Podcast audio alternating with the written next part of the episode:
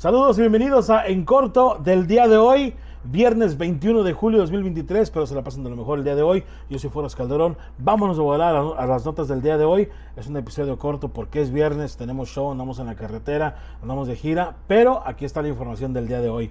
Una niña se quemó con un chicken nugget de McDonald's y ahora McDonald's, porque fue demandado por esta familia, debe pagar 800 mil dólares. ¿Ok? Casi un millón de dólares porque esta niña se quemó con un chicken nugget. Obviamente hay que pagar los biles del, hospital, hay que pagar su cuidado, su rehabilitación, quizá ocupe terapia, o sea, quizá tenga lastimado un labio. Entiendo todo eso. Pero esta es responsabilidad completa de los padres. O sea, porque yo los he visto en los McDonald's, los he visto, y no nomás en los McDonald's, en cualquier restaurante los he visto. ¿Ok? Les compran de, comer a sus bebés, a sus niños de 1, 2, 3, 4, 5 años, ya porque se pueden llevar la comida a la boca, los dejan solos.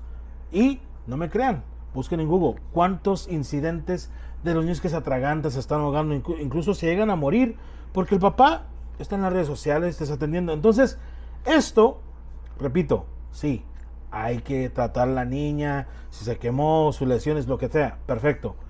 Pero, ¿qué le van a hacer al papá o a la mamá? Porque la comida caliente no fue la niña por ella al mostrador, ¿o sí?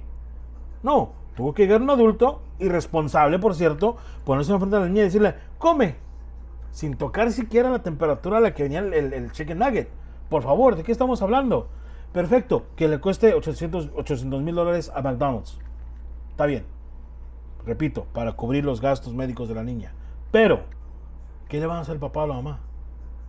¿Sí? Entonces, mientras más se dan este tipo de casos, más irresponsables estamos haciendo, estamos, como diría mamá, son sacando la mala actitud o irresponsabilidad de los papás.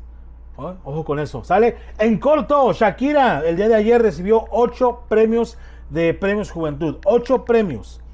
Y mientras hay mujeres que están eh, levantando la bandera del feminismo y echando eh, gritos y la algarabía de jajaja y qué bien y Shakira, eres nuestra heroína. Este, para mí eso es mierda. La neta. Tienen que entender una cosa. En este tipo de premiaciones, y es algo que me consta de tanto año que llegó en el medio, de alguna forma tenían que convencer a Shakira para que fuera. Punto. ¿Cómo convence un artista? Oye, te vamos a dar cierta cantidad de premios si vas. Les aseguro que empezaron con dos, después tres, cuatro no suficientes, cinco, seis están como que más o menos llegando al precio, siete y alguien de la oficina de Shakira dijo, ¿sabes qué? Si le das 8, llega ahí con sus hijos. 8 premios. ¿Me estás diciendo que en las categorías en las que ganó Shakira, en verdad fue la mejor? Algo nada más para que lo analicen. Y todo este movimiento falso, yo digo que es falso porque es querer tomar la situación y alzar la bandera justo como lo hicieron en el mes de junio, que era el mes del orgullo LGBT, etcétera, todas estas empresas levantando la bandera y que sí, cuando a puerta cerrada no apoyan en verdad.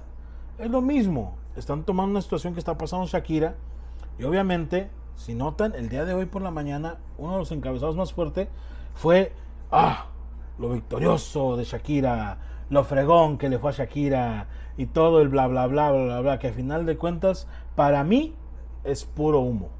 Así de sencillo.